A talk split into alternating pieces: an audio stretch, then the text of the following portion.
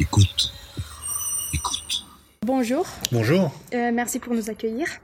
Alors, ça fait presque une semaine que l'Inde a frappé le plus grand camp d'entraînement à Balakot, au Cachemire pakistanais. Au lendemain de l'incursion de l'avion de chasse indien dans le ciel pakistanais, le Pakistan dit avoir abattu deux avions indiens. Alors, comment on peut expliquer cette tension euh, et escalade euh, entre l'Inde et le Pakistan dans la région du Cachemire? Bah, ces deux pays ont des relations conflictuelles dès l'origine, dès leur naissance. On peut dire que la dissuasion nucléaire qui existe euh, les empêche d'aller vers un affrontement généralisé, comme ils l'ont fait à trois reprises dans le passé. Ceux d'ailleurs qui disaient en 98, lors des essais successifs indiens et pakistanais, qu'il y aurait un affrontement nucléaire entre ces deux pays, eh bien, ont eu tort parce que la dissuasion, ça existe. Mais en même temps, la dissuasion n'empêche pas le contournement de la dissuasion, n'empêche pas des escarmouches, n'empêche pas des attentats euh, dont l'Inde accuse régulièrement le Pakistan, si ce n'est de les commettre directement, du moins de les encourager ou de ne pas les empêcher.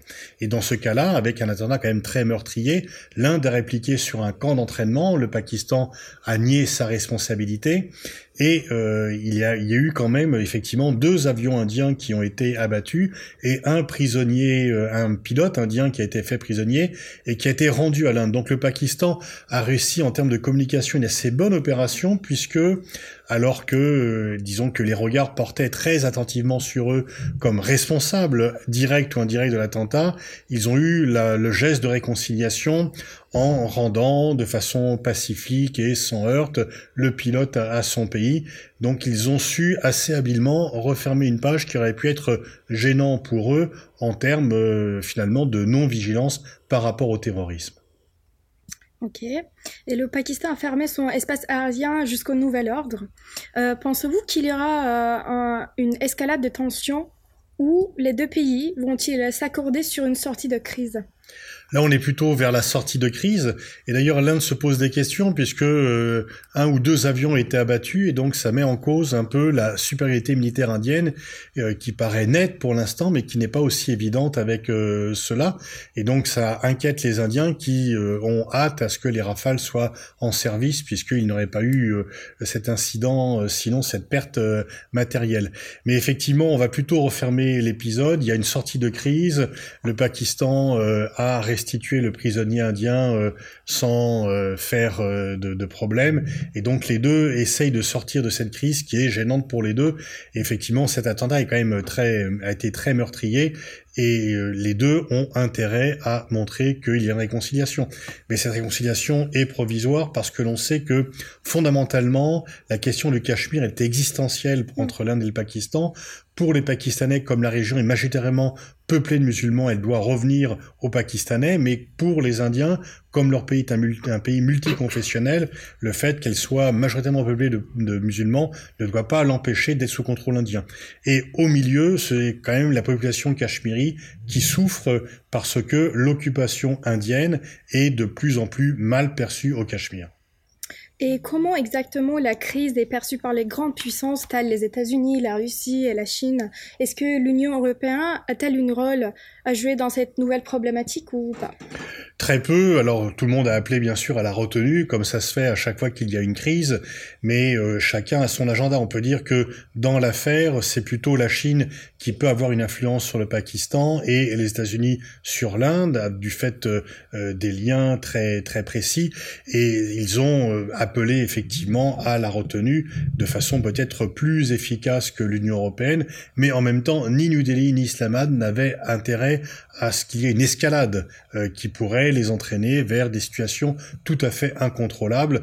Donc on peut dire en fait que même sans intervention extérieure, les deux pays, l'Inde et le Pakistan, avaient intérêt à refermer le plus vite possible cette crise. Merci. Euh, alors, je voudrais euh, vous parler un peu des défis euh, en termes de des défis à la démocratie en Union européenne, particulièrement dans le cas des élections européennes. Alors, dans trois mois, les citoyens européens ils éliront leurs représentants au sein de parlement, de parlement. Or, depuis plusieurs années, le continent il observe une montée en puissance des extrémismes, soit à droite, soit à gauche. Euh, alors, je vous je vous demande, y a-t-il un risque d'avoir une percée de ces partis populistes? Alors j'aime pas trop le terme de parti populiste parce que mhm. on ne sait pas trop ce que ça recouvre. Parlons plutôt de l'extrême droite parce que c'est ça qui dont il est question. L'extrême droite se renforce euh, en Europe. 10 gouvernements sur 28 euh, sont des coalitions où l'extrême droite est présente mhm. et on peut penser qu'il n'y aura pas un reflux euh, lors des élections européennes, mais plutôt une confirmation, voire même une poussée euh, supplémentaire qui est liée à la crise sociale, à la crise dite des réfugiés, la crise économique de 2008 qui n'est pas tout à fait terminée et qui a mhm. eu un coût extrêmement important, et puis les débats sur euh, euh, la crise des réfugiés en 2015, les débats également sur la sécurité ont amené un raidissement, et c'est plutôt des partis en fait anti-immigrés, anti-musulmans, et donc mhm. d'extrême droite qui ont gagné de l'importance et dont on peut penser qu'ils ne seront peut-être pas le premier parti au niveau du Parlement européen, mais qu'ils seront mhm. certainement encore plus forts que lors des dernières élections, puisque depuis les élections européennes, euh, ils ont monté dans des pays où ils n'étaient pas présents, comme en Allemagne et en Espagne notamment. Mhm. Merci, c'est très intéressant. Alors, euh, dans ces dernières années, plusieurs pays européens, voire euh, la Pologne, l'Hongrie et les autres que vous avez déjà euh, commentés, ont opté pour des gouvernements plus conservateurs et il y a des personnes qui pourraient dire quand même autoritaires.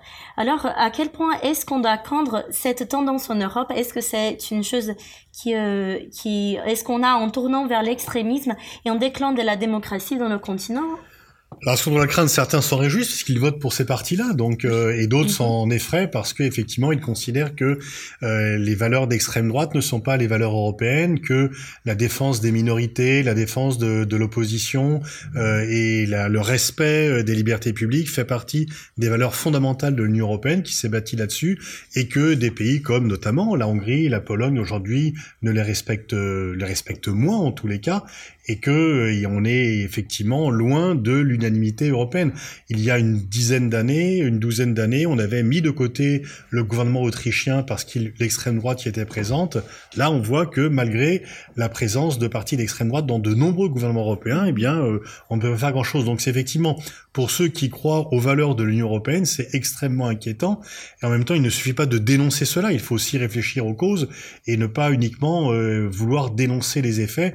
Et ce n'est pas en faisant des leçons de morale aux différentes euh, sociétés civiles que l'on changera les choses. Il faut comprendre les raisons de cette colère et lutter contre cela, notamment peut-être euh, et peut-être que la question sociale a été trop longtemps oubliée au sein de l'Union européenne.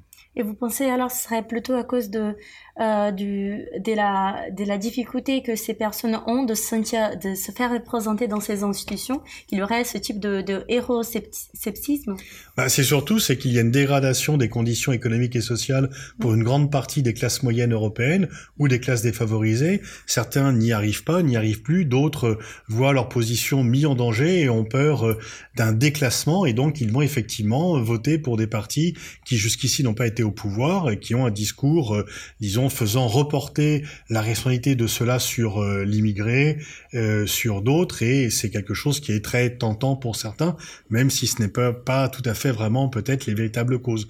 Et donc une fois encore, il faut traiter les problèmes au fond, mais pas en faisant des leçons de morale qui ont assez peu d'impact sur ceux qui sont en colère et qui expriment un vote de colère. Très intéressant. Peut-on dire que les élections européennes seront un type d'affrontement entre ceux qui croient dans les bienfaits de la mondialisation et du libéralisme contre une volonté de protectionnisme, c'est-à-dire le multilatéralisme contre ceux qui défendent le retour à un, unilatéralisme? Alors effectivement, il y a en Europe certains qui ont gagner dans la, à la fois la construction européenne ou la mondialisation, c'est à peu près les mêmes euh, classes sociales et d'autres qui estiment qu'ils sont perdants tant de la construction européenne qu'ils n'ont pas suffisamment protégé socialement euh, que de la mondialisation qui est venue attaquer leur emploi, leur situation sociale. Il y a bien ces, on voit bien, on l'a vu en France entre le, le, vote du premier tour où la moitié de l'électorat français en 2017 s'est exprimé contre l'actuelle construction européenne, donc sur différentes formes. On a vu que le vote du Brexit et donc, ce qui est important, c'est de réconcilier euh, ces deux Europes, de ne pas les opposer, mais les deux existent. Et pour l'instant, on peut dire que ceux qui s'estiment perdants n'ont pas eu de réponse satisfaisante pour eux, et donc peuvent continuer à euh, voter euh, pour de la même façon parce qu'ils estiment que leur colère, leur déclassement n'a pas été pris en compte. Alors ces, ces colères euh, socio-économiques euh, contre la, la situation même économique, politique, sociale, elles sont, elles sont répandues dans un sens avec euh, une insatisfaction avec la démocratie et le système européen en fait. Bah, disons que ceux qui estiment qu'ils sont socialement défavorisés estiment que la démocratie ne remplit pas leur assiette et que mmh. le système démocratique classique, qui peut avoir des avantages, ne vient pas satisfaire leurs exigences. Et ils ont surtout le sentiment que c'est un système qui n'est pas fait pour eux et que on élit des gens qui ne pensent qu'à leurs intérêts de classe ou leur intérêt euh, de ceux qui ont voté pour eux dont ils ne font pas partie. Et donc effectivement, il y a un désenchantement par rapport à la démocratie pour une large partie de l'électorat. Très intéressant, merci beaucoup. Euh, Monsieur Boniface, euh, nous allons maintenant aborder la question de la représentation euh, d'Abdelaziz Bouteflika à la présidence algérienne afin de briguer un cinquième mandat. Et euh, ma première question sera donc en trois parties. Premièrement, après donc presque 20 ans passés au pouvoir à ce jour et des conditions de santé très dégradées.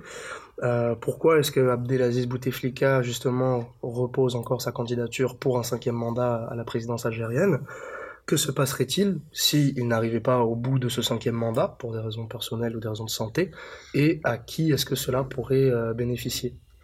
Alors, il se représente parce que ceux qui le soutiennent lui-même estiment que c'est le plus petit des émetteurs communs et il joue, l'argument officiel de dire de jouer le stabilité, Bouteflika et le rempart contre le retour à l'instabilité et à la guerre civile qui avait très durement et violemment frappé le pays dans les années 90. Mais beaucoup estiment que ceci ne suffit plus, que c'était vrai pendant quelque temps, qu'effectivement Bouteflika a apporté la réconciliation, mais qu'on ne peut pas, au nom de la réconciliation, euh, aller vers un immobilisme et qu'une une population très jeune ne se sent pas représentée par Bouteflika, qui d'ailleurs n'a même pas déposé lui-même sa candidature. Et donc, euh, il est euh, plutôt euh, le représentant d'intérêts autres que lui-même il n'ira pas jusqu'au bout de son mandat, puisque pour faire passer un peu sa candidature très contestée, il a annoncé qu'il y aurait des élections anticipées, peut-être pour que le régime prenne le temps de trouver un successeur qu'ils n'ont pas trouvé depuis cinq ans. Euh, Bouteflika a eu un solide euh, accident de santé en 2013, donc on aurait pu penser quand même euh, qu'on aurait trouvé une solution pour le remplacer, sachant que la date des élections était prévue depuis longtemps. Et donc on voit un peu que ceux qui sont au pouvoir n'ont pas prévu cette colère populaire n'ont pas prévu le nom et que les gens qui s'accommodaient euh, bon gré mal gré de la présence de Bouteflika parce qu'il avait été élu et qu'il y avait une mandat ont estimé tout à fait insupportable qu'il se représente une nouvelle fois alors que on peut estimer qu'il n'a pas tout à fait les moyens de gouverner. Merci. Est-ce que vous pensez que c'est peut-être un moyen de, pour son frère également d'accéder au pouvoir une fois que Bouteflika l'aura Alors on parle beaucoup effectivement de, de tout son entourage qui, euh, si Bouteflika n'a pas les moyens lui-même de gouverner 24 heures sur 24 ou 7 jours sur 7 le pays, d'autres sont autour de lui et on parle effectivement de son entourage qui, euh, disons, suppléerait à ses défaillances euh, physiques. Merci. Et euh, vu les contestations euh, actuelles qu'il y a en Algérie, surtout venant des jeunes et des étudiants, on l'a vu même en France ici euh, à Paris, est-ce que vous pourriez imaginer l'équivalent d'un printemps arabe en Algérie dans les années à venir. C'est un enjeu qui est fondamental parce que en fait le printemps arabe avait suscité des vagues d'espoir qui ont toutes euh, été refoulées, euh, sauf en Tunisie. Mais sinon, le, spectacle que donne le monde arabe, ce sont les guerres civiles, les révolutions massacrées, une répression euh, tout à fait sanglante et violente. Et il y a l'exception tunisienne avec un changement de régime pacifique débouchant sur la démocratie. Ce qui se passe en Algérie est tout à fait fondamental. si effectivement la population est écoutée, qu'il y a des élections tout à fait libres, un changement de génération, eh bien on peut dire que ça sera peut-être une seconde étape pour euh, un printemps arabe qui a euh, très largement été avorté en 2011. Euh, et il y a aussi le risque de l'affrontement. Donc en fait, parce que le pouvoir en place n'acceptera pas cette colère populaire. Est-ce que euh, la colère va rentrer euh, euh, dans, dans, son lit? Est-ce que le fleuve de la colère va rentrer dans son lit parce que les gens vont dire bon, on va accepter cela? Ou est-ce qu'elle est inarrêtable? Est-ce que l'on va trouver une solution? Ou est-ce qu'il y aura finalement une solution de force? C'est tout l'enjeu et les dés sont en train de rouler. Mais cela, on peut dire que ça concerne bien sûr l'Algérie au premier chef, mais ça concerne aussi la France qui est un partenaire important, mais ça concerne aussi tout le monde arabe mais s'il y avait effectivement un changement pacifique euh, euh, de gouvernement en Algérie avec des élections libres, transparentes et euh, au sens euh, démocratique du terme, et ça serait quelque chose de formidable et ça pourrait certainement redonner à l'Algérie un rôle de modèle pour le monde arabe. L'Algérie historiquement était souvent à l'avant-garde du monde arabe, après bien sûr la guerre d'indépendance. Dans les années 70, lorsqu'elle plaidait pour l'ensemble du tiers-monde, peut-être ça serait l'occasion de trouver euh, un troisième souffle pour la révolution algérienne. Euh, vous parliez d'affrontement, on pense à l'affrontement avec le peuple et avec les partis opposants, évidemment. Euh, d'après vous, quel serait le parti d'opposition, euh, car ils sont tous aujourd'hui un petit peu dispersés, qui serait le plus enclin à briguer la présidence bah, c'est vrai qu'il n'y a pas vraiment d'opposition structurée face à Bouteflika et que les autres candidats n'ont pas beaucoup de chance, mais c'est peut-être dans la crise actuelle que de nouveaux leaders peuvent se détacher en étant en phase euh, avec euh, les aspirations de la jeunesse et de la population. Euh, si jamais aujourd'hui ou demain, le président Bouteflika venait à perdre les élections, ce qui évidemment est peu probable, qu'est-ce que cela pourrait représenter pour le Maghreb, notamment je pense au conflit que l'Algérie peut avoir avec le Maroc, ou au sein du monde arabe également Si les élections ont lieu et que Bouteflika est candidat et qu'il maintient jusqu'au bout sa candidature, il est peu probable qu'il perde les élections. Et donc euh, la nouvelle page sera à écrire après. Mais une fois encore, on va voir euh, ce qui va gagner entre le désir de changement et euh, la volonté d'immobilisme. Merci beaucoup, Monsieur Boniface, pour cet entretien et vous pourrez retrouver une nouvelle émission d'ici un mois.